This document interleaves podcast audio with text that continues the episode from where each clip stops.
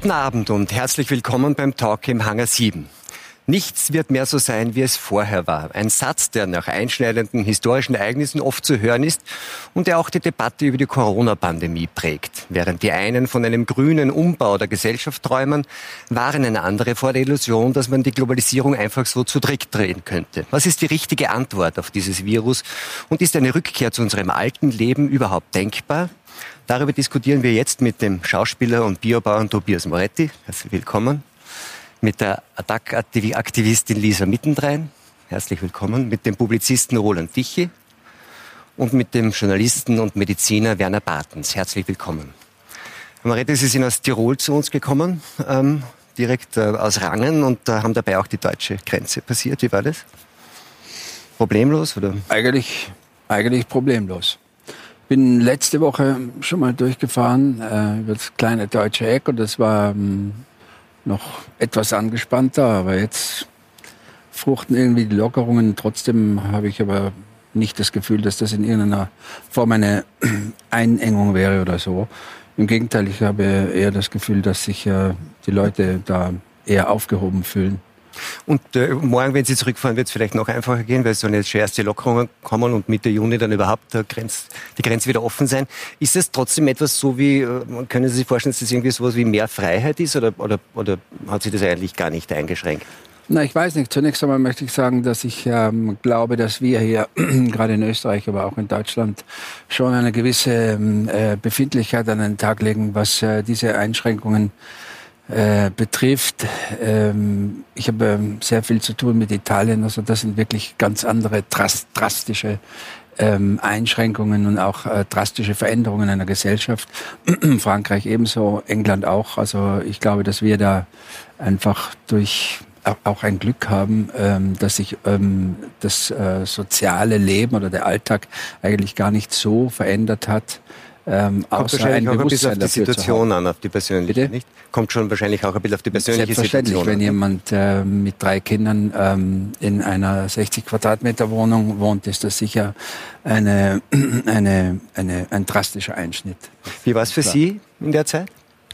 Ja, einerseits ähm, als Lebensmittelproduzenten haben wir natürlich da auch eine gewisse Freiheit genossen, andererseits auch eine andere Arbeitssituation erfahren.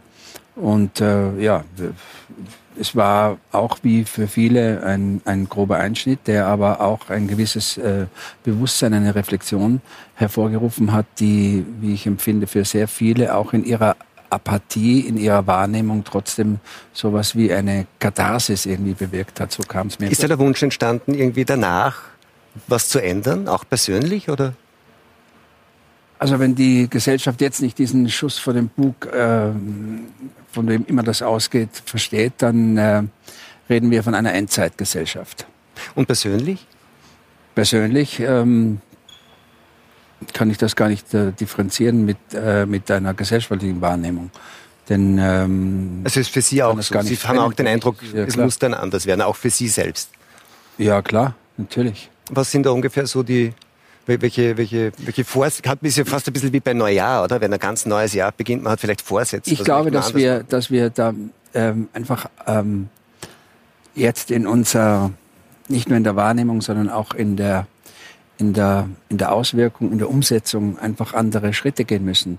Ich glaube, dass ähm, diese, diese Polarisierungen, diese Ideologisierungen einer Wohlstandsgesellschaft sich irgendwie so überholt hat, dass wir in irgendeiner Form äh, dieses ähm, Lockdown äh, nützen müssen, um erstens wieder eine, also gerade in Europa, eine, eine Autonomie zu finden, und zwar eine ökonomische Autonomie, aber auch eine ökologische Autonomie, denn äh, die beiden Dinge hängen zusammen.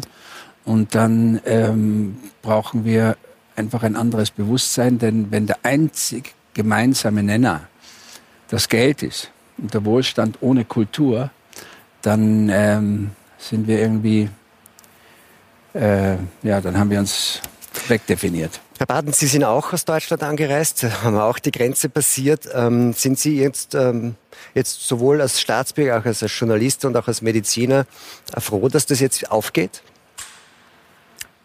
Na, das ist jetzt, ähm, muss ich sehr differenzieren. Also Grenzöffnung, äh, Grenzschließungen haben schon lange keinen Sinn mehr gemacht. Aus, Hätte man früher sinnvoll. sollen. aus virologischer, epidemiologischer Sicht. Das war am Anfang wichtig, als man noch umgrenzte Gebiete hat. Ich wohne ja äh, in einem Vorort von München, in dem dieser Webasto, dieser Autozulieferer, also die ersten 14 Fälle waren und äh, die dann ja überall nachverfolgt wurden und äh, sofort die Kontaktbegrenzung für die, die mit denen wiederum Kontakt hatten, von denen hatte keiner schlimme Symptome. Also das gilt ja fast als vorbildlich, wie damit umgegangen wurde.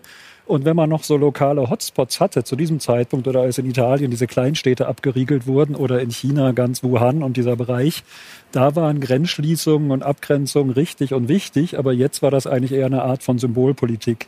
Also die Grenze von Deutschland zu Frankreich oder von Deutschland zu Österreich oder zur Schweiz, äh, weil in allen Ländern es mehr oder weniger ähnlich war, weil es überall im Land verteilte Infektionsherde gab, hat man durch die Grenze keine Viren aufhalten können, Viren halten. Also als man hätte sollen, hat man es noch nicht geschlossen und als man es nicht mehr gebraucht hätte, hat man es geschlossen gelassen. So ist es. Am Anfang wurde zu spät geschlossen, gerade da als diese Orte in Italien bekannt waren und dann ja auch der Skitourismus in Österreich. Das wissen Sie ja selber besser hier als Österreicher mit Ischgl, was da passiert ist. Aber ich möchte da nicht falsch verstanden werden. Ich finde, das, was jetzt passiert, Grenze ist eine Ausnahme, habe ich gerade erklärt, finde ich, dass wir zu geballt, zu viel auf einmal machen und da womöglich all das wieder verspielen, was wir in den letzten sechs, sieben Wochen erreicht haben und geschafft haben. Gerade die Länder Deutschland und Österreich, die ja so ein bisschen als die Klassenstreber Europas da zu gelten haben, was die Vorbildlichkeit auch zumindest in den Zahlen angeht dann. Herr Dicher, Herr Baden sagt, es geht zu schnell. Man hätte also nicht so geballt. Also Sie meinen Schulen, Gastronomie, Geschäfte, also naja, das ganze man, öffentliche um Leben. Kurz, um das kurz zu präzisieren, man verspielt damit auch die Chance zu sehen, dieser Schritt war richtig. Zum Beispiel in Deutschland waren Tennisplätze, Golfplätze geschlossen. Das war ein Witz, die hätte man gar nicht schließen müssen bei dem Abstand, bei dem man diesen Sport betreibt. Aber jetzt verspielt man die Chance zu gucken, äh, welcher Schritt ist jetzt richtig, dass man da wieder aufmacht und welcher war vielleicht übereilt, weil man jetzt gar nicht mehr sehen kann, wenn es wieder aufflackern sollte. Weiter, es ist ja noch nicht, wir sind ja noch nicht über den Berg sozusagen, dann kann man nicht sagen, das war ein guter, richtiger Schritt, das war zu früh, weil wir jetzt alles auf einmal machen und hinterher nicht mehr sagen können, woran hat es denn jetzt gelegen, wenn es wiederkommt. Aber was heißt das? Man hat ja dann irgendwie so einen Zwei-Wochen-Rhythmus, wo man es dann sieht. Das heißt, Sie würden nur alle zwei Wochen kleine Teile des gesellschaftlichen und wirtschaftlichen Lebens wieder öffnen.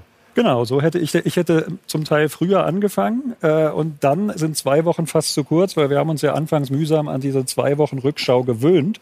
Das, was wir heute sehen, das ist ja das Infektionsgeschehen von vor zwei Wochen, also als die Lockerungen gerade erst begonnen haben. Wir tun jetzt ja so, es sind ja, werden ja fast so Befreiungspartys gefeiert, es gibt zum Teil ein hemmungsloses Miteinander. Die Mehrzahl ist vernünftig, aber viele tun wieder so, naja, war ja nicht so schlimm, alles wieder vorbei. Und da möchte ich vielleicht noch kurz den Begriff dieses Präventionsparadoxes einführen. Das ist ja was sehr Spannendes. Also je besser Vorsicht und Vorsorge gewirkt haben, je erfolgreicher die waren, desto eher stellt sich hinterher das Gefühl ein, nur war ja gar nicht so schlimm, wäre ja gar nicht nötig gewesen. Und das ist aber ähnlich absurd, als ob ich mit einem Schirm in Regen gehe nicht nass werde und hinterher leugne, dass es geregnet hat. Das würde ja auch keiner tun. Also nur weil unsere Maßnahmen jetzt erfolgreich waren, zu sagen, war nicht so schlimm, das wäre ein irriger Trugschluss und dem sitzen, glaube ich, gerade viele auf. Andererseits, wenn man das Präventionsparadox perpetuiert, also immer, es immer weitermacht, dann wird man nie draufkommen, was funktioniert und was nicht funktioniert. Nicht? Das ist richtig, aber wir tun ja jetzt, so gibt es ja schon viele Stimmen, als ob das jetzt zu streng, zu viel war und diese ganzen Stimmen an, das ist ja ein sehr heterogener Chor, der da jetzt irgendwie einstimmt aus. Zum Teil sind es Verschwörungstheoretiker, zum Teil sind es einfach auch Menschen, die mit diesem Kontrollverlust und dieser Angst nicht zurechtkommen und sich klare Ansagen wünschen, was die Wissenschaft nun mal leider, so ist die Wissenschaft, nicht liefern kann, sondern die hat immer so ein Ja, aber, das ist plausibel, das müssen wir prüfen, später wissen wir es genauer. Ähm, die jetzt ja schon so sagen, naja, es war ja nur eine Grippe und es war doch gar nichts und was habt ihr euch so und dafür wird das Land lahmgelegt.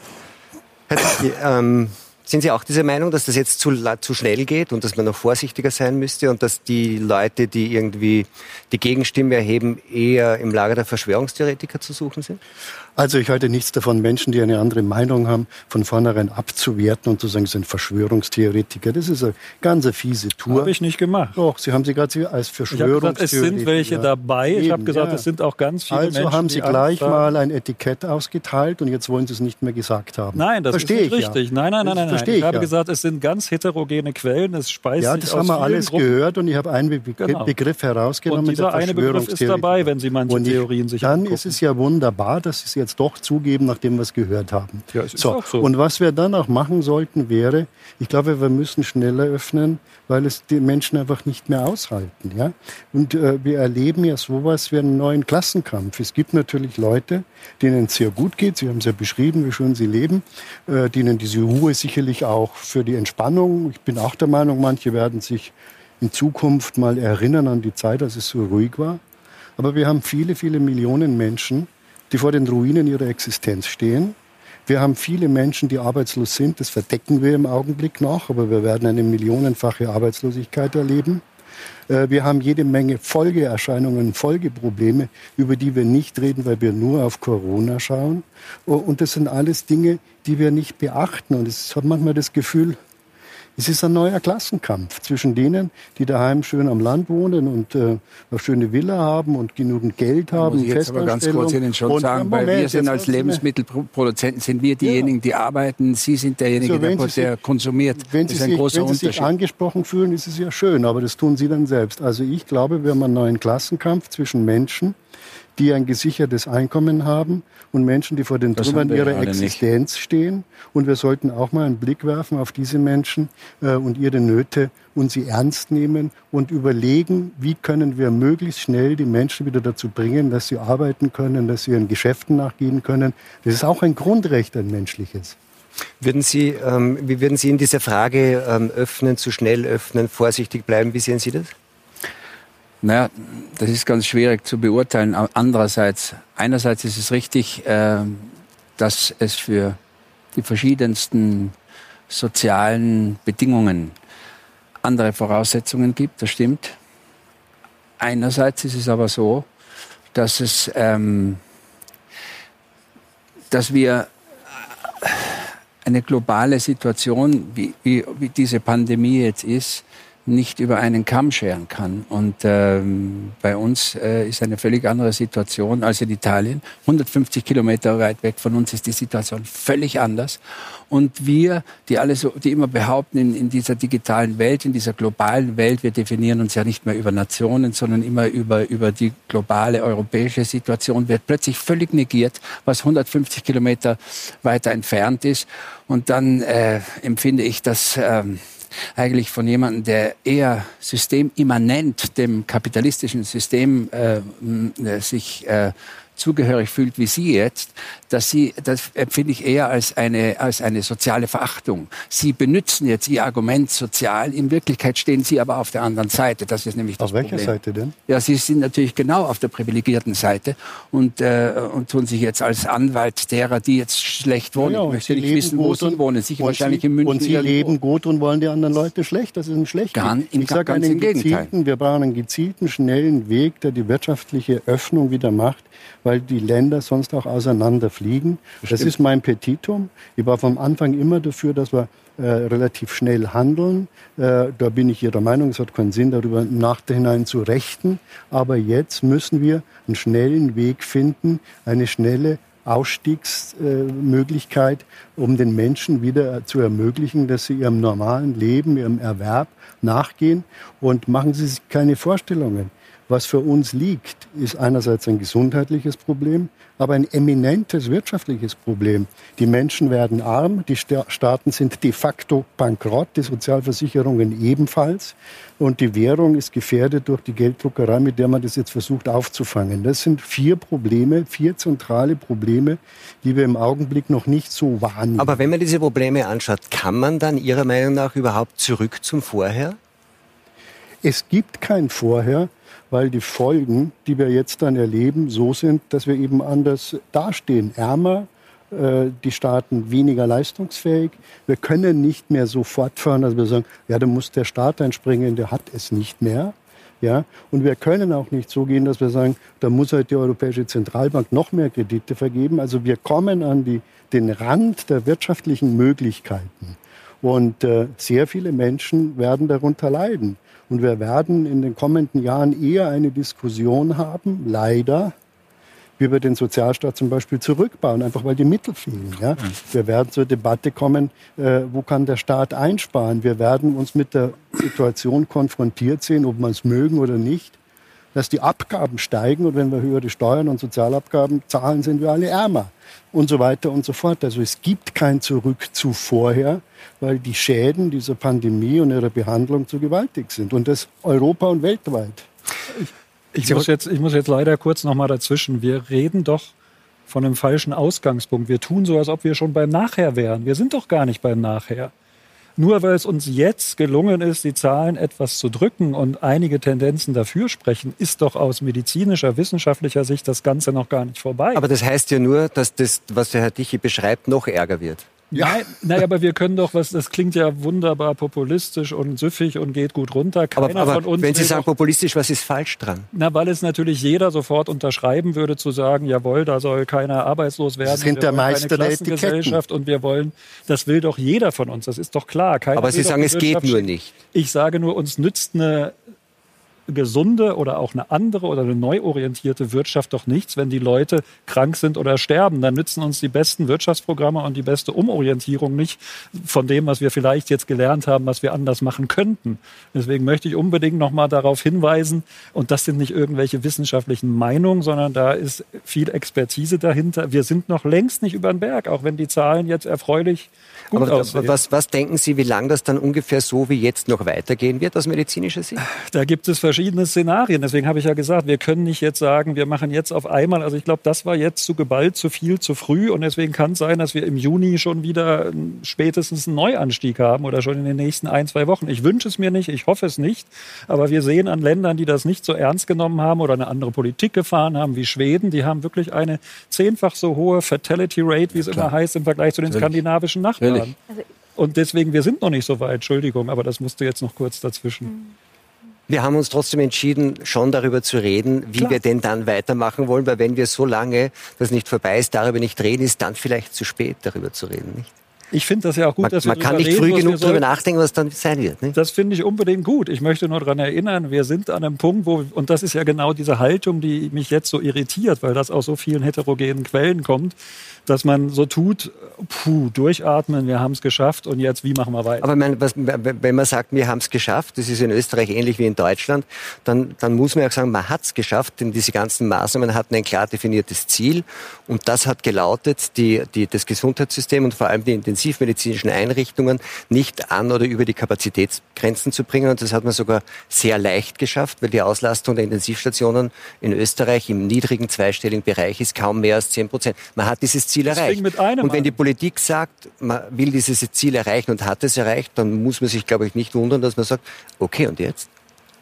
Ja, bloß wir hatten am Anfang, wir haben die erste Welle gedämpft. Wunderbar. Alle haben wir Flattening the Curve gelernt. Das bezog sich auf die Neuinfektionen. Jetzt müssen wir die Kurve der Dummheit unten halten, dass nicht alle denken, oder des Übermuts oder der Unvernunft, damit wir nicht alle denken, hey, und jetzt auf sie mit Gebrüll und wir machen äh, so weiter, unter welchem Wirtschaftssystem auch immer, äh, wie vorher, weil es, wir haben es ja, puh, noch mal gut gegangen, wir haben es ja hinter uns gebracht. Also sowas wie Volksfeste im Kleinwalsertal unter Beteiligung der Bundesregierung oder so irgendwas ist dann vielleicht nicht so gescheit, oder? Ja, aber jetzt im Ernst, ich glaube, Sie wollten schon längst was sagen, ja. aber eine, eine Sache natürlich, wo ich an Tichy recht geben muss, ist natürlich, was sich ändern werden wird und ändern muss, ist natürlich dieses, ähm, diese, dieses ähm, soziale Selbstverständnis einer, einer Subventionsorientierung. Ich glaube, dass ich, äh, da ich völlig bei Ihnen. dass ich, ähm, dass ich unser, unsere Einstellung zur Arbeit grundlegend ändern wird müssen.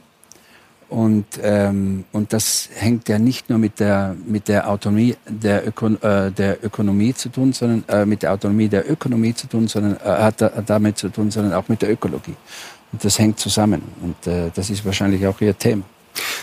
Ja, das ist auch Ihr Thema, weil Sie sagen ja, dass wir diese Krise als Chance äh, nutzen müssten, um umfassende eigentlich gesellschaftliche und ökonomische Veränderungen sagen, vorzunehmen. Ähm, wenn man sich jetzt aber anschaut, was Herr Tichy gesagt hat, wir, wir sehen jetzt schon zwei Millionen Menschen in Österreich äh, sind arbeitslos oder in Kurzarbeit und die Kurzarbeit ist möglicherweise auch nur eine Art von so quasi baldiger Arbeitslosigkeit. Ist das wirklich der richtige Zeitpunkt zu sagen? Und es sind, kommen natürlich dadurch auch die Sozialversicherungssysteme in ihre Grenzen. Ist das der richtige Zeitpunkt zu sagen? und das bauen wir jetzt noch weiter um? Also erstmal würde ich sagen, dass das natürlich eine Tragödie ist, was hier geschehen ist und immer noch geschieht. Das ist eine Ausnahmesituation, es ist eine Krisensituation und es geht darum, wie können wir die möglichst gut, gerecht bewältigen. Äh, ich würde sagen, aus dem, was vorher diskutiert worden ist, ich finde, man darf keinesfalls diese zwei Bereiche gegeneinander ausspielen. Ich bin froh und ich will in einer Gesellschaft leben, in der wir alles tun, um Menschenleben zu schützen. Ich bin froh, dass wir das getan haben und dass wir alle unseren Beitrag dazu leisten, immer noch, und das werden wir auch länger noch tun. Und wenn das wirtschaftliche Folgen hat, dass wir das tun, dann müssen wir die gemeinsam gerecht tragen.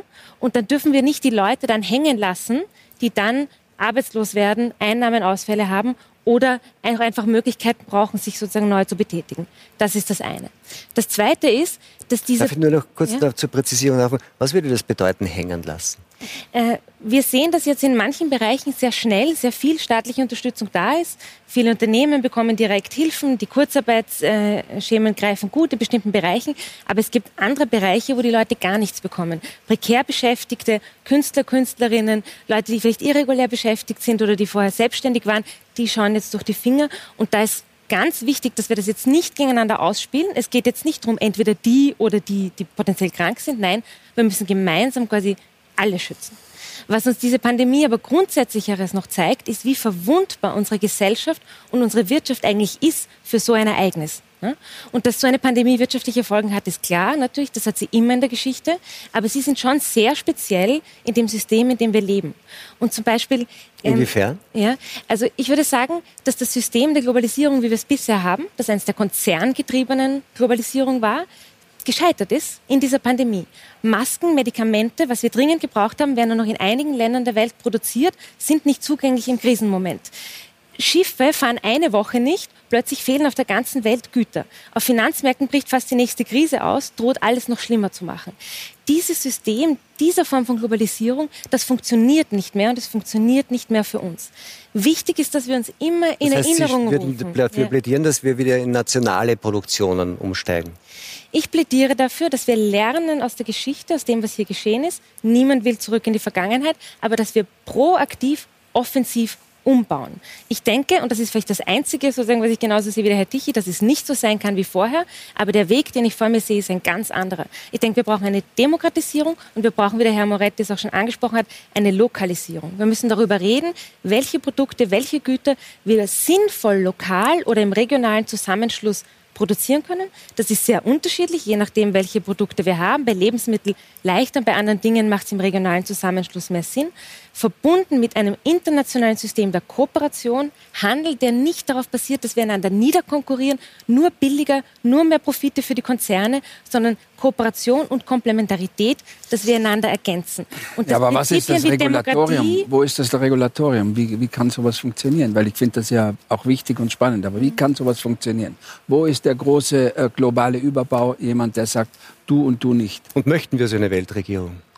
Das, es funktioniert ja auch. Ich denke nicht, dass Insofern es eine Weltregierung braucht, aber ich denke, dass Sie natürlich sehr richtig die Frage stellen, wie können wir das gut auch demokratisch gestalten? Und das ist eine eine historische Herausforderung und es wäre anmaßend, wenn ich jetzt sagen würde, ich habe die Antwort darauf, wie das gehen kann. Niemand kann auf dem Papier vorzeichnen, wie eine solche Transformation geschieht. Aber es gibt Prinzipien, die dabei wichtig sind. Und das sind Prinzipien wie auf der einen Seite lokale Kontrolle, demokratische Gestaltung auch dessen, was wollen wir. Es braucht jetzt auch einfach Prozesse, wo wir uns darüber auseinandersetzen, wie wir jetzt diesen Umbau gestalten wollen, diese historische Krise gerecht bewältigen.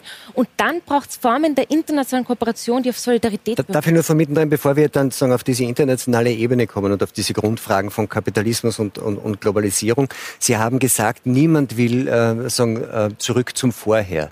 Ich bin mir ehrlich gesagt nicht ganz sicher, ob das stimmt, weil wenn ich mir jetzt sagen, quasi in, in der, im öffentlichen Raum Raum anschaue, was passiert und, und wo sich Stimmen äußern, dann habe ich den Eindruck, es äußern sich eigentlich in erster Linie momentan die Leute, die schon zurück zum Vorher wollen, oder?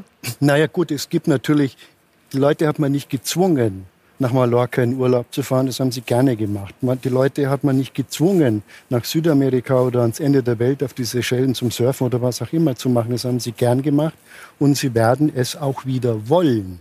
Dann kann man sagen, wir verbieten es ihnen und das kann man jetzt äh, fortsetzen. Äh, also ob die Leute da so mitspielen bei dem, was sie da in sehr großen Worten, aber ohne konkrete äh, Maßnahmen natürlich vorschlagen, weiß ich nicht. Ich bin allerdings einer Meinung mit Ihnen, dass wir die Globalisierung insofern übertrieben haben, dass wir aus Kostengesichtspunkten gewissermaßen jeden Cent äh, herausgelutscht haben und die Risiken jetzt durch den Zusammenbruch, den Sie beschrieben haben, der globalen Handelsströme, zahlen wir alle gemeinsam. Also da wird sich was ändern müssen. Also das heißt, Sie, Sie sagen, es gab eine Globalisierung, wenn man das jetzt kurz zusammenfasst, die die, die, die Gewinne privatisiert hat und die, und die Verluste sozialisiert. Grob, aber soll man so sagen. Nur man muss auch fair sein, wenn wir Produktion zum Beispiel zurückholen wieder nach Europa, dann wird es halt teurer. Wird halt sehr viel teurer. Ja? Da habe ich wenig Probleme damit. Aber man muss sagen, sagen wir mal, eine Schachtel Aspirin ist so billig, kostet so viel wie ein Cappuccino und einen besseren Kaffee. Da steckt so viel Wissen und so viel Know-how drin. Das schafft man zu dem Preis nur, weil es in Indien oder China gemacht wird dann müssen wir bereit sein, dafür mehr zu bezahlen in einer Zeit, in der uns allerdings die Mittel fehlen. Oder nehmen wir ein Beispiel, ich habe kurz vor Corona diese Schuhe für 125 Euro gekauft, aus Bangladesch gemacht oder sowas. Die können wir auch wieder in Österreich herstellen, dann kosten sie ungefähr das Doppelte.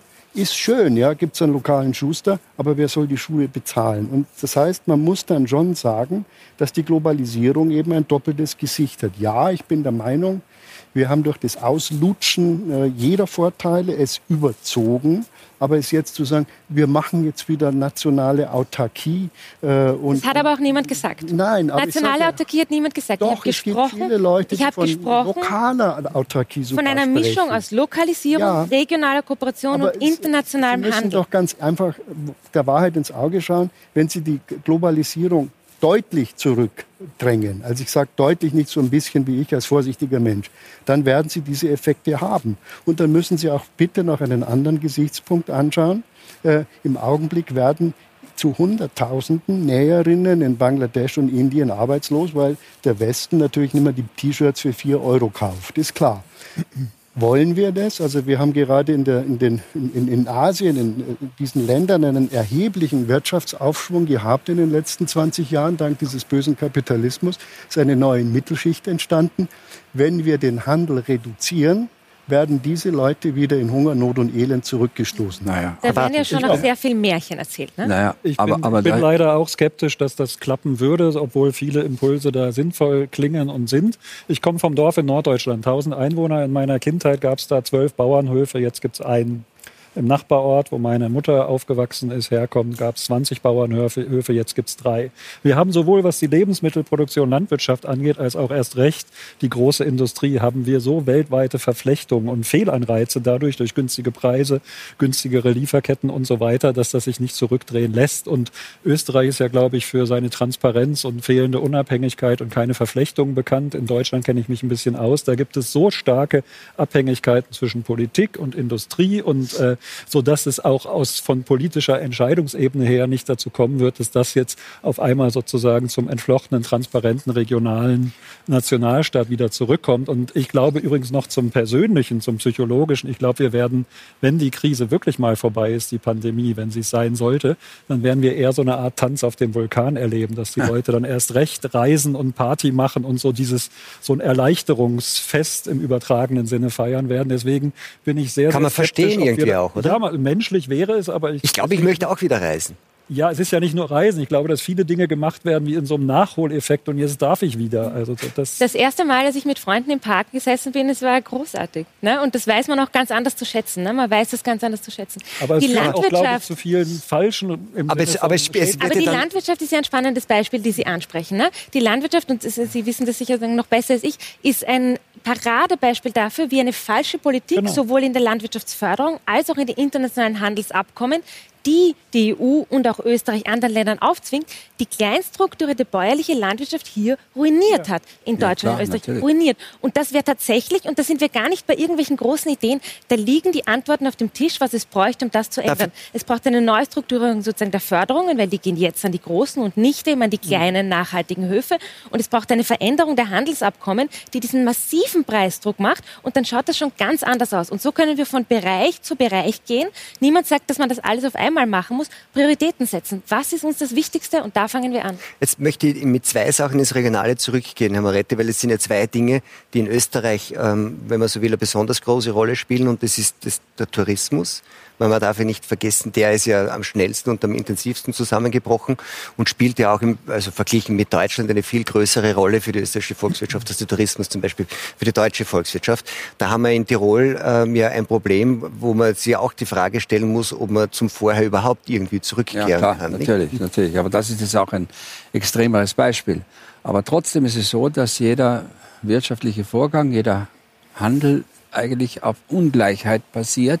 Und das war auch immer schon so. Das Problem ist irgendwann, dass aus, ähm, aus einer Handelsspanne, aus einem Gewinn, irgendwann durch die Gewinnmaximierung Verantwortungslosigkeit wird. Und es wird die, eine Gesellschaft zu, einer, zu einem dekadenten Selbstverständnis geführt. Und wenn ich ein, ein, ein, ein, ein Hemd um vier Euro kaufe, dann ist es einfach verantwortungslos und das muss man auch den eigenen Leuten erklären und das kann und es ist völlig wurscht, ob das auch nicht mehr so sein wird.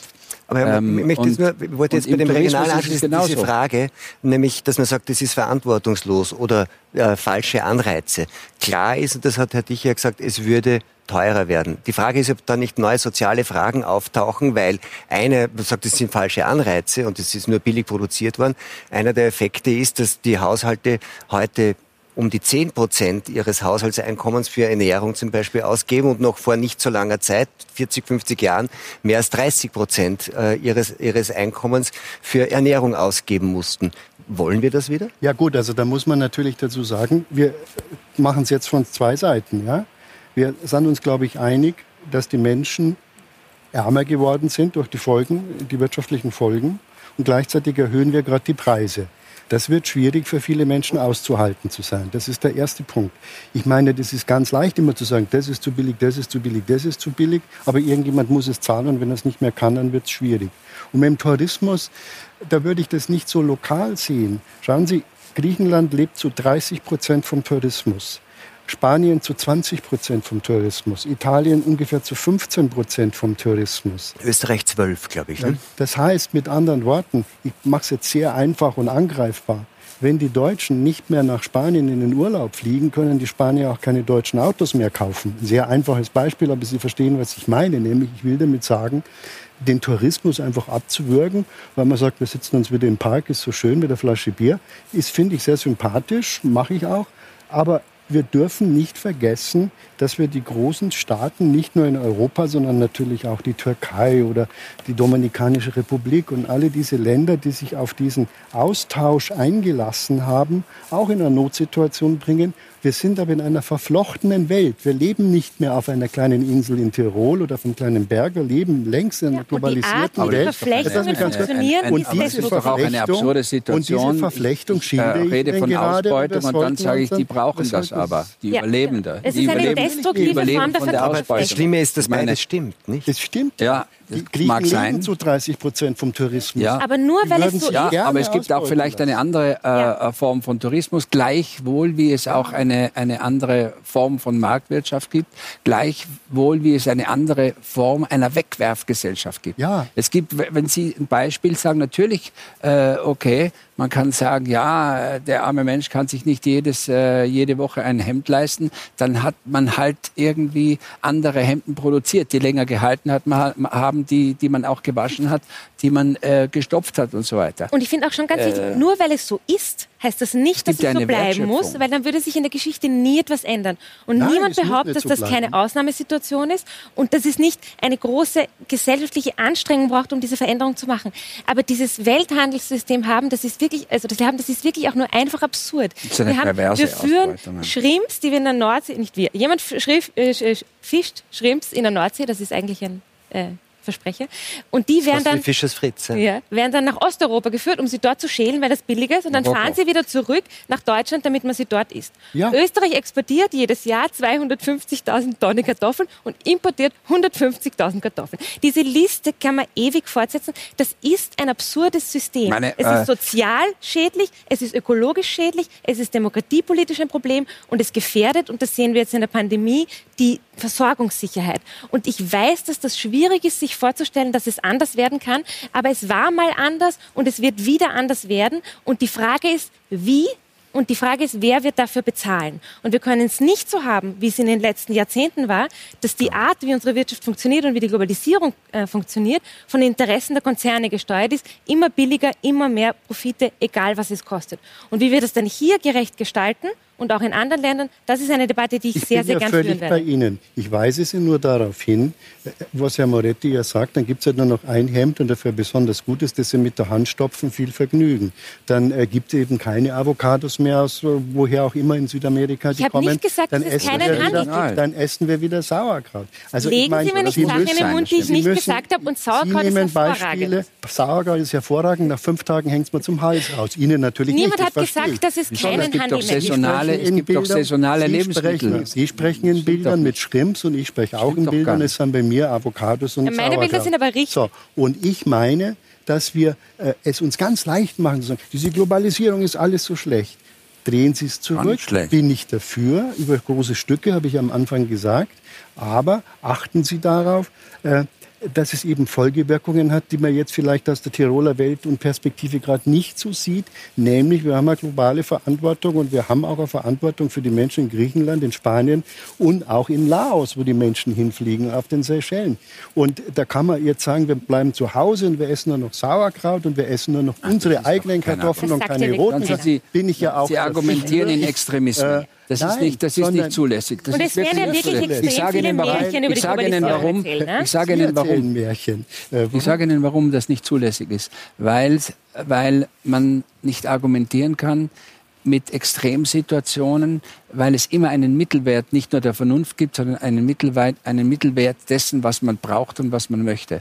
Und es gibt genauso saisonale Gemüse, es gibt Wunderbar. genauso einen, einen, eine, eine Gesellschaftskultur, die, äh, die, nicht, die nicht nur von, äh, von diesen extremen Divergenzen lebt, sondern Wunderbar. die irgendwie Bin ich dabei. Und, und, ja und äh, insofern. Und wo ist jetzt der Unterschied? Wenn Sie, wenn Sie, es, es, muss halt nicht sein, wenn, wenn Sie eine Salami kaufen, dass die fünfmal in Europa hin und her fährt und dass das ein selbstverständlich, ein Selbstverständnis ist und dass man sozusagen dann, dass sich dieses Europa und Sie sind sicher alle glühende Europäer nur über dieses System definiert und plötzlich eigentlich äh, die, die Wertschöpfung an sich verrät und dass Europa sich selbst verrät, indem es eigentlich nicht mehr autonom existieren kann. Europa selbst hat sich, hat sich eigentlich fast gerichtet. Wir sind in Europa mittlerweile nur noch, können Sie aber in jede Stadt schauen, eigentlich nur noch ein Weltkulturerbe für Touristen. Wir produzieren nicht mehr. Wir sind nicht mehr wichtig. Wir, ja. wir glauben und vor allem auch die Deutschen glauben, sie seien noch oben. Das bin ist gar nicht mehr der Fall. Meinung. Es ist schon längst, längst. Bin ich völlig Ihrer und, Meinung. Und immer das, es wird immer so, so, so mit so einer äh, liberalen Verlogenheit argumentiert. Es ist so, dass, dass es einen internationalen Handelskrieg gibt. Den gibt es nun mal. Und, und, und, und, und, wir sind äh, im Moment die Verlierer. Denn die, die einzige Möglichkeit, die wir haben, ist, dass wir nicht nur jetzt aus der Krise lernen, das sowieso, sondern dass wir in irgendeiner Form autonom produzieren, nicht nur und ausschließlich. Natürlich soll es aber dieses Nebeneinander gibt es doch jetzt auch, aber ein, von regionaler Produktion und internationalen. Ich glaube, man ist sich ja einig, dass man so quasi die internationalen Verschränkungen, Vernetzungen, egal ob das jetzt Industrieproduktion, Lebensmittelproduktion oder, oder Kommunikation ist, nicht einfach abschneiden und zurücknehmen kann.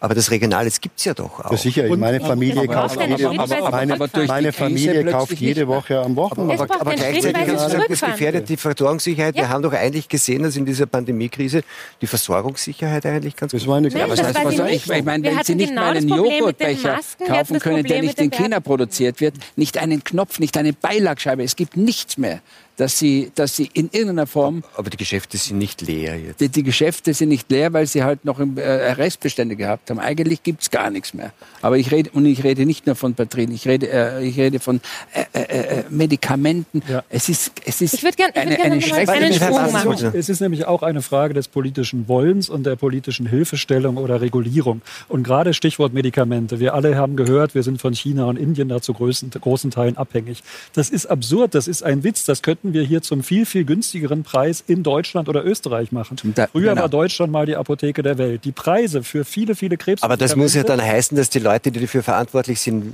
wirklich schwach im Kopf sind. Also nee, wenn, man, wenn man das Moment, macht, obwohl es billiger hier wäre, ja, macht man es Ich erkläre es gleich. Wir haben, wir haben mittlerweile mehr als 100 Krebsmedikamente, die mehr als 100.000 Euro pro Patient pro Behandlungsjahr kosten.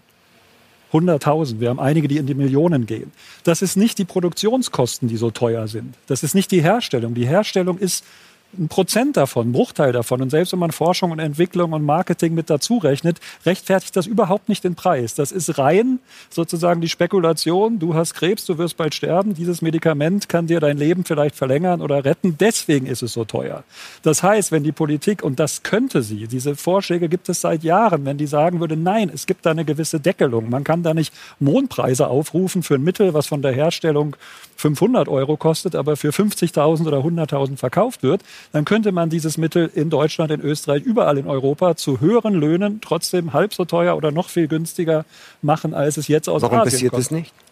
Weil die Pharmaindustrie mit politischen Entscheidungsträgern und einer starken Lobbyarbeit sehr munter vertreten ist. Ich eine goldene und, Nase verdient. Und diese, diese Preise, ich habe mich früher immer gewehrt gegen dieses einfache Bild, irgendwie die böse Industrie. In der Pharmaindustrie und Medizintechnik kenne ich mich einigermaßen aus. Da ist das wirklich so, dass die Preise nicht ansatzweise das rechtfertigen, was dafür aufgerufen wird. Und das zahlt ja auch die Solidargemeinschaft. Das zahlen ja wir alle über die Krankenversicherung. Ich finde es gut, dass es viele dieser Medikamente gibt. Der Preis ist absurd. Lass uns ja das aufnehmen deswegen das genau die regionale ist, Landwirtschaft und deswegen ja, ärgere ja. wenn, man, wenn man sagt, die, die Politik tut's nicht und äh, hat sie den Zugriff und kann sie. Jetzt muss man ja sagen, in der Situation jetzt mit der Krise hat sie es ja weil sie jetzt Hätte ja so über diese Hilfsleistungen und das ist natürlich ein interessanter Punkt. Sie hat's und sie kann steuern und sie will auch steuern. Und ein konkreter Vorschlag in dem Zusammenhang bezieht sich auch die Frage, ob es eben Staatshilfen jetzt in der Situation für Unternehmen nur geben soll, wenn sie zum Beispiel bestimmte Voraussetzungen in der Klimapolitik erfüllen. Schauen wir uns das kurz an. Durch die Corona-Krise stehen unzählige Unternehmen vor dem Aus. Vater Staat soll sie mit Hilfsgeldern retten, allerdings nur, wenn sie auch Klimaschutzvorgaben erfüllen. Das fordern 140 NGOs sowie über 500 Wissenschaftler. Subventionen für Öl, Kohle und Gas sollen gänzlich gestrichen werden. Einige grüne Regierungsmitglieder stehen dieser Idee offen gegenüber. So sprach sich Umweltministerin Leonore Gewessler dafür aus, der Fluglinie Auer nur dann unter die Arme zu greifen, wenn diese grüner wird. Und Gesundheitsminister Rudolf Anschober sagte gar, er freue sich darauf, die Klimakrise mit einer ähnlichen politischen Konsequenz wie die Corona-Krise anzugehen. Frau Mittendrein, teilen Sie den Wunsch von Gesundheitsminister Anschober, dass man dann für den Klimaschutz auch so durchregiert, wie man das jetzt bei Corona macht? Sie suggerieren da schon was sehr äh, Unangenehmes. Ich zitiere nur wörtlich. Äh, man kann natürlich diese beiden Krisen nicht miteinander vergleichen. Die Corona-Pandemie ist eine Ausnahmesituation, das ist eine Katastrophensituation und da ist jetzt reagiert worden mit so massiven Umstellungen und Einschränkungen. Ich hoffe, und ich wünsche mir und ich setze mich dafür ein, dass wir die Klimakrise auf eine andere Art und Weise bewältigen können, dass wir es nie so weit kommen lassen, dass so schlimme Katastrophen als Folge der Klimakrise passieren, wie sie anderswo ja durchaus schon passieren. Um die Klimakrise wirksam zu bekämpfen, müssen wir rasch handeln. Wir warten schon viel zu lange. Und jetzt, in der Corona-Krise, drohen wir zu vergessen, dass es ja die Klimakrise auch noch gibt. Und deswegen schlagen wir auch vor, ähm, dass es jetzt einen Klima-Corona-Deal geben soll. Haben wir präsentiert, zusammen mit über 140 anderen Organisationen und sozialen Bewegungen. Ähm, und da ist eine der zentralen Forderungen, wie es auch im Beitrag genannt wurde, dass es jetzt Staatshilfen nur für Unternehmen gibt, die im Einklang mit dem 1,5 Grad Ziel sind. Das heißt, die nicht den Planeten noch weiter anheizen. Das heißt, keine Staatsgelder für schmutzige Industrien, Öl, Gas, Kohle. Für andere Industrien nur dann, wenn sie zusammen mit den Beschäftigten Pläne erstellen für die Dekarbonisierung. Das heißt, wie sie in Zukunft nachhaltiger wirtschaften werden. Das kann heißen, es gibt Umstellungen in der Produktion. Das kann aber auch heißen, dass sich manche Industrien wandeln müssen und dass dort was anderes passieren wird in der Zukunft. Sie haben und nicht die Sorge, dass das vielleicht die Krise, die wir jetzt haben, nämlich die sozioökonomische, noch verschärfen kann? Ja, kann. Ich denke, dass wir die Krise jetzt nur bewältigen können mit ganz aktivem öffentlichem Handeln, mit Investitionen mit ganz klaren Leitlinien, in welche Richtung es geht. Und man sieht es ja, bei den Fluglinien am allerbesten. Über die Fluglinien wird jetzt gesprochen, als hätten wir kleine, keine Klimakrise. Gestern habe ich in den Nachrichten gehört, der Kanzler will jetzt, dass die Lufthansa eine Wachstumsversprechen gibt für den Flughafen Wien. Das ist völlig absurd. Fliegen ist einer der größten Klimakiller, die es gibt. Und jetzt reden wir, dass wir es noch schlimmer machen sollen, als es vorher schon war. Das Gegenteil ist der Fall. Fliegen muss weniger werden. Es ist einfach wahnsinnig klimaschädlich. Was wir jetzt brauchen, ist es müssen die Beschäftigten abgesichert werden in der Luftfahrtindustrie. Es muss Aber wenn wir weniger fliegen, wir die Beschäftigten Mobilität. schwer absichern können. Man muss die oder? Beschäftigten absichern und wenn sie dort Also es soll weniger fliegen, aber die, aber die Beschäftigten sollen alle bleiben und mehr verdienen. Wie soll sich das ausgehen? Das habe ich nicht gesagt, Herr Fleischhacker.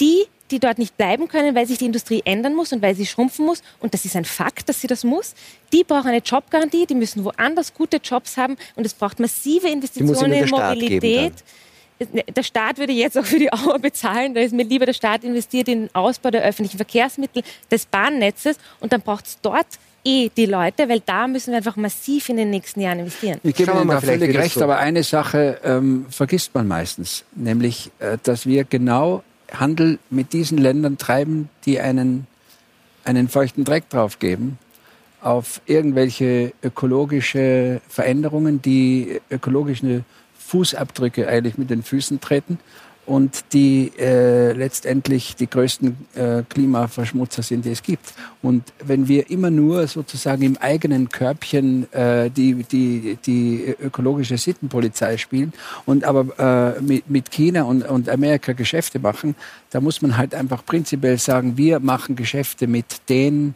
Ländern beziehungsweise mit den Firmen, die diese äh, ähm, ähm, Bedingungen erfüllen? Ich würde sagen, ja, ganz klar. Wir brauchen sozusagen Maßstäbe, auf welcher Basis wir Handel treiben. Aber es ist leider wahr, dass die Europäische Union zu den Akteuren in der Welt gehört, die dieses desaströse Handelssystem ja. am stärksten mitgestaltet und die so anderen Ländern genau das aufzwingen. Und da sind andere genauso mitverantwortlich. Aber Österreich in seiner Rolle in der Europäischen Union ist es auch. Das heißt, ja, wir müssen es anders machen, aber wir müssen auch die Art ändern, wie wir mit aber, der Welt aber verschwindend gegen andere Länder. Herr Tichy, die, die Corona-Krise ist der zentrale Treiber dieses als Katalysator des Totalumbaus weltweiten Wirtschaftens. Gefällt Ihnen das?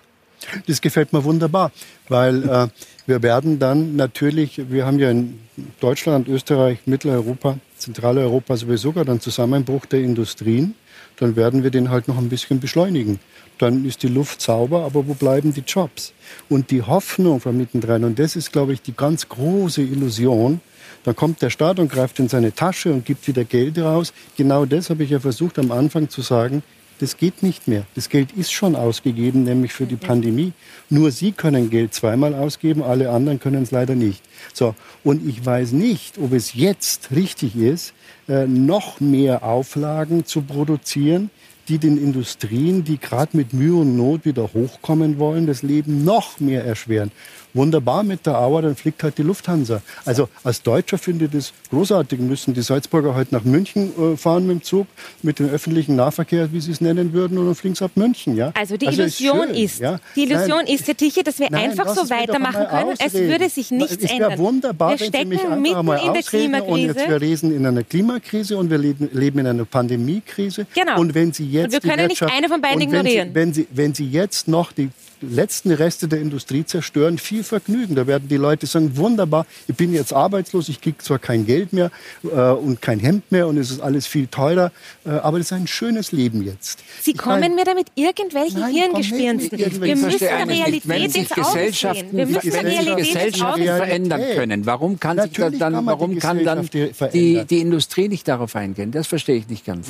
Warum muss denn immer Industrie automatisch bedeuten, den, den Worst Case. Was für ein Worst Case? Ja, der Worst Case im ökologischen Sinne sozusagen, dass Industrien immer... Also wir betreiben doch... Ja, was heißt, wir haben wir, keinen Worst Case, wir fahren ja mitten äh, auf Nein, die Katastrophe wir, wir betreiben zu, doch in Europa seit Jahrzehnten eine ständige Säuberung und Ressourcenvermeidung in der Industrie und in jeder Form der Herstellung. Das ist ja auch ein Grund, den Sie vorhin hübsch beschrieben haben, warum China so erfolgreich ist, weil die sich Dreck drum kehren ja. und deswegen billiger sind. So, das ist der erste Punkt.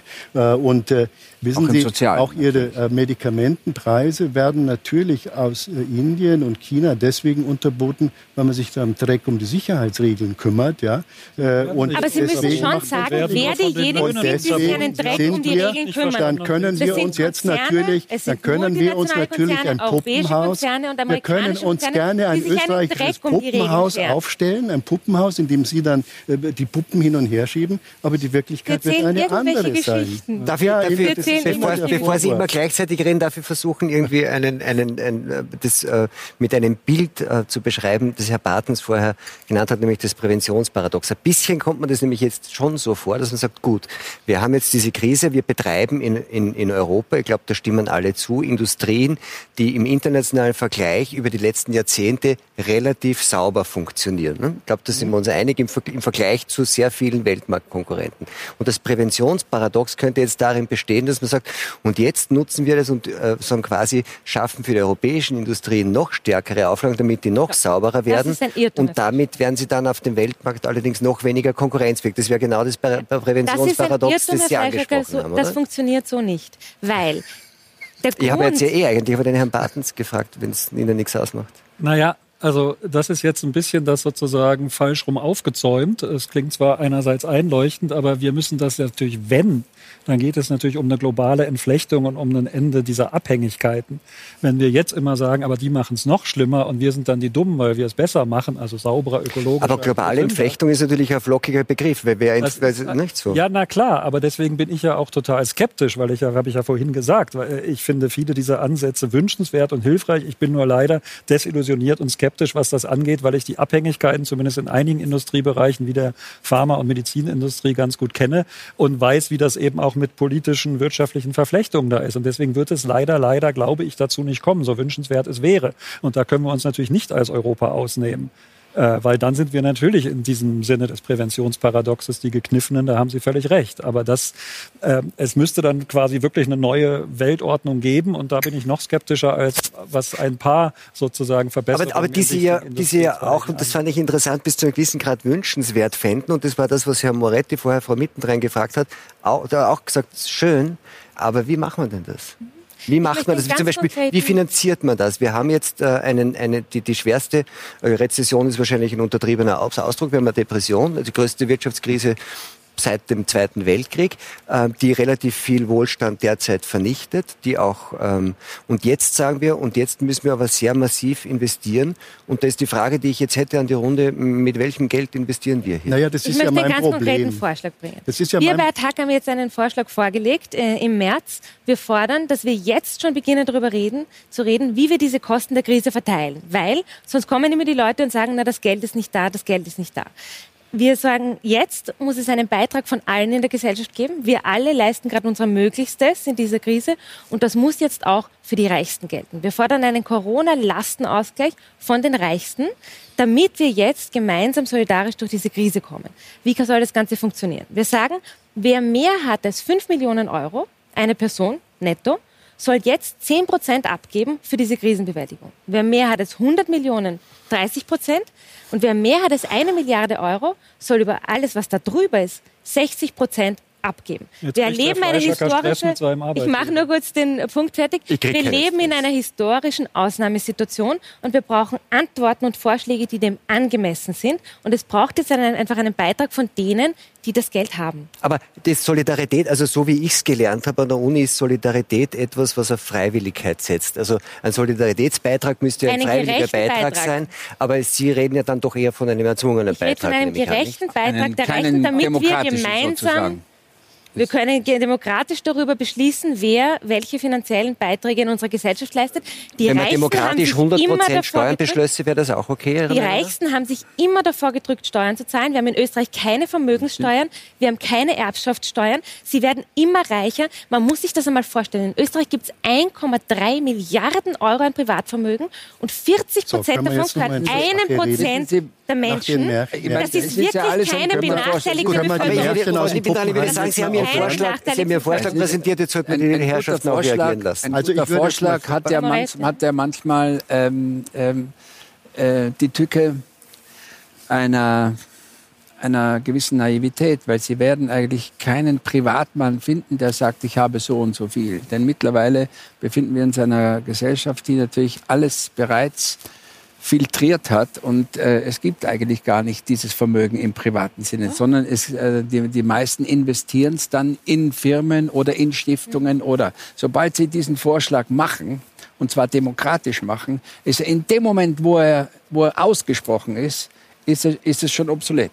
Also wir haben ihn schon ausgesprochen. Es gibt ja, auch sehr gute jetzt. Berechnungen, dass wir ja, 70 ja. bis 80 Milliarden Euro damit einnehmen können, auch wenn es natürlich gewisse Auswirkeffekte gibt. Aber es gibt ganz klare technische Maßnahmen, die man dann setzen kann, damit eben das nicht passiert. Das Vermögen ist investiert, im Wesentlichen in Unternehmen. Ja, wenn diese Unternehmen nicht mehr funktionieren, sondern Fabrikruinen sind, ist das Vermögen nichts mehr wert. Das ist der Irrtum, dem Sie sich hingeben. Sie meinen, die Dass reichen, das im Geldspeicher liegt. Ja, ne? das ist wie bei Dagobert Duck und der hat so einen Speicher und da reicht man jetzt rein und holen viele Milliarden raus. Nein, das Vermögen ist investiert in Fabriken, in Patenten, in, in Verbindungen. Wenn Sie die abschneiden, viel Vergnügen, dann sind die Vermögen nichts wert. Sondern wir haben doch ein anderes Problem, warum wir hier, wir kommen aus einer sehr erfolgreichen wirtschaftlichen Phase, in der die Arbeitslosigkeit niedrig war, in der äh, die Einkommen hoch waren, in der die Steuern äh, sehr hoch waren, die der Staat kassiert hat. Und da haben wir uns daran gewöhnt, dass der Staat irgendwie alles machen kann. Aber er kann es nicht mehr, denn das Geld ist jetzt schon weg. Ja? Die Steuerausfälle sind derartig dramatisch. Ja? Die Steuerausfälle, die Österreich, aber auch Deutschland allein durch Corona hat, sind so hoch wie ihre Vermögenskalkulationen. Es ist schon futsch. Sie haben schon nichts mehr. Sie wissen es nur noch nicht, weil sie es auf dem Papier ausrechnen, nicht in der Wirklichkeit. Nicht?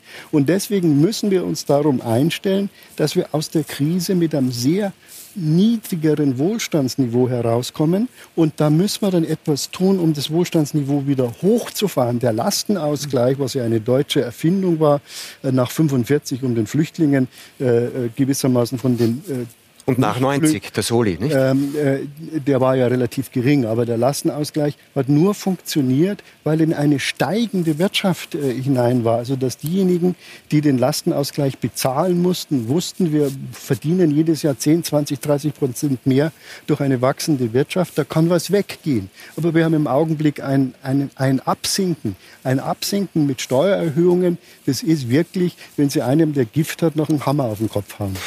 Wenn Außerdem ist es so, diese Dagobert-Duck-Steuer bringt insofern auch wenig, weil die haben ja ihr Vermögen schon im Ausland investiert. Äh, letztendlich ist die, Wert, die Wertschöpfung gebärdet sich und erarbeitet und erwirtschaftet sich eigentlich aus, aus den mittelständischen Betrieben. Und wenn Sie die in irgendeiner Form, wenn Sie denen die Basis abgraben. Aber das würden wir ja natürlich nicht machen. Also wir haben ja auch, ich kann ja hier nicht das ganze technische Konzept vorstellen. Wir da würde ich ja auch sehr darum bitten. Ich noch, der Herr, der Herr Bartels hat, noch nicht, hat noch nicht reagiert auf Ihren Vorschlag. Ich würde gerne, man, man kann diese Reichensteuer diskutieren. Ich halte sie auch leider nicht für sehr gut umsetzbar, aber man könnte Anreize ändern. Man könnte doch zum Beispiel ist der Weltmarktführer für Beatmungsgeräte, der ist in Deutschland. Medizintechnik, Pharma, das könnte man alles wieder nach Europa zurückholen. Man könnte die Landwirtschaft, man hat jahrelang die Agrarindustrie gefördert, man könnte das regional und lokal stärker fördern. Also es geht nur um andere Anreizsysteme, die würden, ja. glaube ich, eine ganze Menge ja bewirken. Und da geht es nicht um Bestrafen und es geht nicht um stärker besteuern, sondern um die fördern, die etwas machen mit Know-how oder auf der auf dem eigenen Acker mit kurzen Wegen. Äh, und 78 Prozent der europäischen Milch geht nach China. Genau, und das geht aber auf ganz, ganz, das ist, eine, das ist eine Folge fehlgeleiteter Politik mit falschen Anreizen. Das ist nicht nur der böse, böse große Weltmarkt und die billigen 1 Euro oder noch ja, weniger Kräfte in Bangladesch. Ja, wir haben uns äh, und das ist, sondern das geht um politischen Willen ja. und, und das kann man dann umsetzen. Ist es realistisch Ihrer Meinung nach, dass diese Krise, die wir jetzt haben und diese Pandemie und alles, was sich da drum herum abspielt, jetzt bei uns erst seit Mitte März, anderswo ja schon seit früher, ähm, dass das das Potenzial hat, solche, äh, wie Sie es nennen, Fehlsteuerungen zu ändern, dass so eine quasi andere Form von politischem Bewusstsein entsteht? Ist ich das fürchte, realistisch? Ich fürchte ganz kurz noch gesagt nicht und ich fürchte auch, dass die Menschen die Bedrohung erst so buchstäblich hautnah erleben müssen, weil wir reden seit Jahren, wir schreiben seit 20 Jahren, die Welt redet seit fünf bis zehn Jahren über den Klimawandel und jetzt geht das plötzlich alles runter. Wir sehen es erzwungenermaßen, wie einfach es wäre, wenn man es wollte. Aber da das den Menschen, man sieht es nicht, man riecht es nicht, man hört es nicht, es ist eine abstrakte Bedrohung, deswegen kümmert sich keiner drum, muss man ja mal sagen. Auch Europa nicht, auch wenn es ein bisschen besser ist als viele Teile. Und das wird sich auch nicht ändern. Jetzt, wird, ich, ich, fürchte, der Mensch, dem muss es an der Herdplatte wehtun, dann merkt er, oh, ich muss was ändern. Und deswegen bin ich da leider sehr skeptisch. Tut mir also muss man sagen, evolutionär ist er damit auch ganz gut gefahren bis jetzt. Gut, aber wir sind jetzt natürlich mal in Grenzen des Wachstums. Der Appell, der ist, glaube ich, von 1974. Also diese ja. Aufrufe gibt es schon lange. Äh, wahrscheinlich muss äh, die Menschheit sozusagen voll gegen die Wand laufen, um zu merken, dass es nicht mehr weitergeht. Jetzt haben wir ja einen kleinen Schuss von Bug nur bekommen. Das war ja noch gar nichts. Das Virus spielt ja nur. Also das richtige Supervirus, ich bin kein Mensch für Horrorszenarien, ich hasse sowas, aber es kann ja noch viel schlimmer kommen. Es kann ja ein ja, noch gefährlicheres, ein noch infektiöseres, ein noch schädlicheres kommen. Stagnation ist ja eigentlich kein anderes Wort als, ähm, als Wachstum in der momentanen Zeit. Ja. Muss man ja froh sein. Ich finde schon aber ganz den wichtigen Punkt, den Sie ansprechen, sozusagen, wie kann so eine Veränderung gelingen? Ne? Und ich hoffe sehr, dass wir uns quasi nicht verbrennen müssen, dass es möglich wird. Und ich finde immer lehrreich, auch in die Geschichte zu schauen. Ne? Und die großen oder viele von den großen historischen Errungenschaften, die sind nicht passiert, weil wir sozusagen verbrannt haben, sondern die sind passiert, weil sich Menschen zusammengeschlossen haben und gesagt haben, wir wollen eine andere Welt, wir wollen eine bessere Zukunft. Sagen Sie ein Beispiel. Vor 150 Jahren haben sich Frauen zusammengetan und haben gesagt, wir wollen Gleichberechtigung. Wir sind gleich viel wert und wir wollen das Wahlrecht und wir wollen gleiche Rechte in der Gesellschaft. Na, glauben Sie, da haben die anderen Leute haben gesagt und viele von den Männern haben gesagt, wird es nie geben, wird es nie geben. Heute eine der größten historischen Errungenschaften durchgesetzt mit Organisierung, mit sozialem Kampf, mit Auseinandersetzung von den Frauen für ihre eigenen Rechte. Das, was historisch wirklich was bewegt hat, was uns vorangebracht hat, die Frauenbewegung, die Arbeiterbewegung, die Bürgerrechtsbewegung, das sind soziale Bewegungen, Menschen, die sich organisiert haben gegen die Wahrscheinlichkeit, gegen das, dass alle gesagt haben, wird nie passieren, das war immer schon so und die es trotzdem umgesetzt haben. Und da Im nehme Moment ich meine Hoffnung her. Die Hygienedemonstranten und bestreiten. Aber die sind nicht die einzigen. Wissen, wer sich, wer sich auch organisiert? Es organisieren sich die Beschäftigten in den Bereichen, wo wir jetzt sehen, dass sie die wirklichen Leistungsträgerinnen sind. In der Pflege, in der Betreuung, in den Supermärkten, auf den Feldern, wo wir sehen, da passiert die wirklich zentrale gesellschaftliche Arbeit. Dort Wie sieht diese Organisation aus? aus?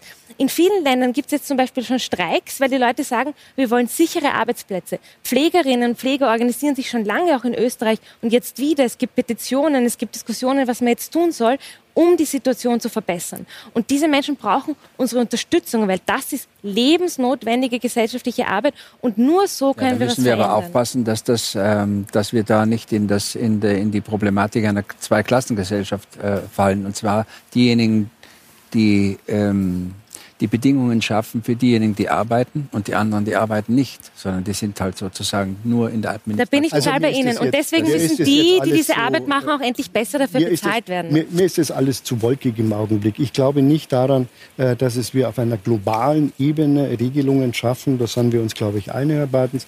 Äh, weil äh, das muss jetzt auch relativ schnell gehen. Ja?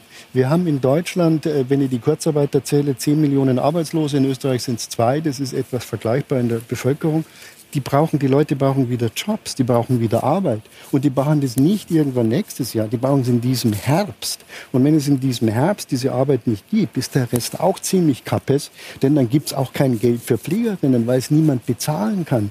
Und dann gibt es auch äh, kein Klimagedöns, weil dann fliegt die Auer eh nicht, weil keiner Ticket kaufen kann. Also ich meine, wir müssen jetzt allmählich schauen, der Realität ins Auge, dass wir in der schwersten Wirtschaftskrise leben. Und wenn wir da jetzt immer noch viel viel Neues draufpacken an noch mehr Belastungen, was wir jetzt machen, jetzt tun wir gar nichts mehr, dann wird das nicht funktionieren. Wir werden das in Gang setzen müssen. Ja, ich bin ja dafür, da habe ich kein Problem. Ich kämpfe seit 40 Jahren gegen die EU-Agrarsubventionen. Das ist nicht mein Thema. Aber was passiert dann? Kriegen wir dann die, die, die Agrarsubventionen werden wir weiter brauchen, wenn ich es richtig verstanden habe. Es sollen dann nur andere Leute kriegen. Ja, also genau. es wird wieder umverteilt. Ja, ist wunderbar. Ja. Ist eine super Idee. Ja, also aber vor allen Dingen wir brauchen auch die Mengen. Das haben wir ja gelernt in Europa in dieser Phase der Pandemie, dass auch der Nahrungsmittelimport nicht selbstverständlich ist. Ja, weil andere Länder plötzlich sagen, wieso sind wir noch Europa Getreide liefern? Aber Herr Diche, das also wir werden fragen. Mengen diese, haben. Diese, diese, Sie sind ja natürlich, äh, würde ich sagen, ein sehr starker also jemand, der sagt, die Globalisierung hat uns den Wohlstand der letzten Jahrzehnte gebracht. Das, Sie hat mit dazu aber, beigetragen. aber die Frage ist ja, wenn man jetzt gibt es so das Konzept zu sagen, die anderen sagen, das hat uns eigentlich sagen, in den Abgrund geführt, äh, äh, Klima, sagen, äh, vom Klima, sozial und so weiter. Und jetzt ist die Frage, wird es ein paar Dinge geben, und das könnte ich mir schon vorstellen, Herr Bartens hat eins davon angesprochen, dass man sagt, Moment, wenn es Krisensituationen gibt, es gibt möglicherweise doch einige Bereiche, in denen wir uns wirklich überlegen sollten, ob wir sagen, auf diese Art äh, international verletzter Just-in-Time Ja, ähm, da Fertigungs- und Lieferketten, da bin ich am ob wir, uns, Anstieg, ob da wir am- davon abhängig bleiben Ja. wollen. Nicht? Da bin ich am Anfang eingestiegen, habe gesagt, ja, wir haben den letzten Cent aus der Globalisierung herausgelutscht und es wird sich Aber ändern wo müssen. müsste man da was Wir tun, wenn Sie jetzt konkret werden Wir werden wollen? strategische Güter definieren müssen, in denen Europa autark sein muss. Ja? Welche denn zum Beispiel? Medizin zum Beispiel, bestimmte Medikamente, äh, Schutzeinrichtungen, das haben wir ja plötzlich entdeckt. Wir wissen das zwar schon seit ungefähr 2013, was wir alles brauchen. Wir haben uns, die Politik hat sich nicht drum gekümmert, muss man auch ganz ehrlich sagen. Also wir werden solche strategischen Dinge definieren müssen und vorhalten müssen. Wir haben äh, in den letzten 20 Jahren in Deutschland 45 äh, Notfallkrankenhäuser geschlossen, allein in Bayern, weil wir gedacht haben, das braucht man nicht mehr. Plötzlich stellen wir fest, es kann sehr schnell eine Situation entstehen, wo wir sie brauchen. Warum haben wir die eigentlich weggeworfen? Das heißt, wir werden sehr viel mehr für den Schutz und für Vorsorge ausgeben müssen. Da bin ich absolut dabei. Ich weise eben aber nur immer darauf hin, das klingt immer alles so gut und die böse Globalisierung, es muss irgendjemand bezahlen und das sind wir und nicht Jetzt- jemand anders. Glauben Sie denn, oder vielleicht Sie, Herr Moretti, da sind wir ja uns alle einig, es wird so strategische Güter geben, bei der Medizin haben wir es gesehen, die wir brauchen. Wie wird es denn dann passieren idealerweise? Auf europäischer Ebene? Ja, eben. Oder, Also, oder, oder, oder wird es dann eher wieder nationalstaatlich Glo werden? Globalisierung, ja, das, Globalisierung ist ja immer für die gut, die auf der Gewinnerseite stehen. Am Anfang waren das die Europäer, ganz klar. Und mittlerweile ist es umgekehrt. Mittlerweile ähm, sind wir zwar noch vorhanden, partiell, ähm, durch Vernetzungen und so weiter, aber letztendlich ähm, sind jetzt ja andere, die in den Produktionen das Sagen haben. Wir können ja nicht mal, äh, nicht mal eine Beilagscheibe oder Schraube selber herstellen, wenn wir nicht in irgendeiner Form äh, unsere eigene Kultur wiederfinden, nämlich jeder, jede Wohlstandsgesellschaft äh, und jede Hochkultur steht dann vorm Ruin, wenn es die eigene Gesellschafts- und soziale Kultur verrät. Und das ist natürlich, und auch die Identität. Aber ist das ein Plädoyer das- dafür das ist überhaupt? Ein Plädoyer, ähm, ein Plädoyer, wie Sie auch gesagt haben, eine gewisse autarke oder auch eine autonome Aber so Situation. einfach ist das ja auch praktisch nicht. Kurz Ich weiß. Das Thema Medizin. Es hätte nicht, um, ich, das ja, hätte klar. mich interessiert, wenn man jetzt 10.000 Mediziner in Deutschland gefragt hätte, was brauchen wir im Notfall, jetzt mal unabhängig von Corona. Ich weiß nicht, ob die auf Beatmungsgeräte gekommen wären. Das kann ja sein, dass man äh, bei der nächsten Krise, das kann ja was ganz anderes sein. Da braucht man ein bestimmtes Medikament, was schon lange nicht mehr in Europa hergestellt wird. Oder Dialysegeräte, die man zu wenige hat. Also Ja, ja, man, man müsste sozusagen komplett zurück Präventionstechnisch müsste man alles holen. Genau, da müsste man in, in so eine ganz andere Vorratshaltungswirtschaft wieder zurück und nicht, wie Sie es genannt Ja, haben, aber- just in aber time. wir haben doch- worauf am wir- Anfang haben wir zum Beispiel in Tirol eine Firma, äh, wir, wir sind Gesichtsmasken. eine der letzten Antibiotikaproduzenten. Genau, ja. Äh, und und das, das wollen die auflassen. Jetzt. Das ist ja auch ein, Dicht machen, ein also die wollen dicht Ja. machen oder sie überlegen, äh, irgendwie das Ganze ins Ausland zu verlegen und so weiter. Und da ist einfach Vorsicht geboten. Da muss man halt in irgendeiner Form politisch aber äh, handeln. Ist auch ganz schwierig in einer Gesellschaft, die, äh, wenn es gerade nicht so eine Krise gibt, sich eigentlich einen Dreck drum schert, weil sie es nicht mal wissen. Das heißt, in dem Sinn könnte diese Krise schon auch zu so quasi Bewusstseinsschüben führen, denken Sie, bei den Verantwortlichen? Oder sind Sie da auch so pessimistisch wie Herr Bartens? also äh, zu Bewusstseinsschüben muss es eigentlich schon geführt haben, aber zu Reflexionen hoffe ich doch für jeden von uns, weil äh, und zwar jeder in seinem Bereich und jeder über seinen Tellerrand, weil sonst sind wir irgendwie im Argen daheim. Wir haben leider auch nur begrenzte Autonomie, vor allem der Zeit gegenüber. Wir sind nicht vollkommen autonom gegenüber der Zeit und unsere Zeit hier bei der Diskussion ist abgelaufen von mittendrin. Meine Herren, vielen Dank für dieses Gespräch. Ihnen einen schönen Abend und bis in zwei Wochen beim Talk im Hangar 7.